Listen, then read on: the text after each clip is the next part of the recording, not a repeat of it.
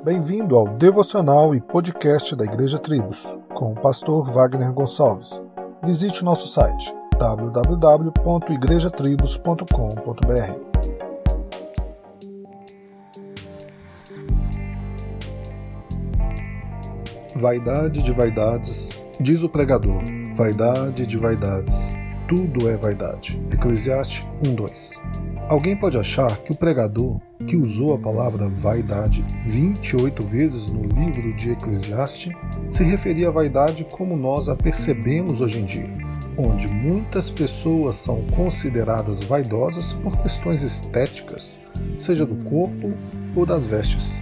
Mas será que é sobre isso que o livro trata? Podemos até dizer que sim, mas a origem da palavra e suas traduções nos mostram que vaidade referida pelo rei é uma ausência de conteúdo e inutilidade, ou seja, caracterizam aquilo que é vazio de significado.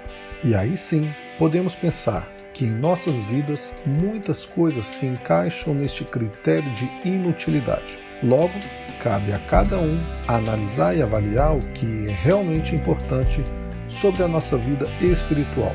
E por que não? A terreno.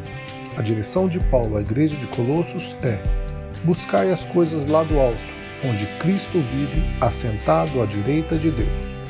O que é bem semelhante às palavras de Jesus: Buscai, pois, em primeiro lugar o seu reino, a sua justiça e todas essas coisas vos serão acrescentadas.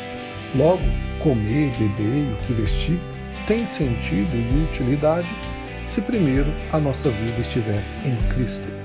Pois lembre-se, vaidade de vaidade, tudo é vaidade. Solos Cristos, dele, por ele e para ele.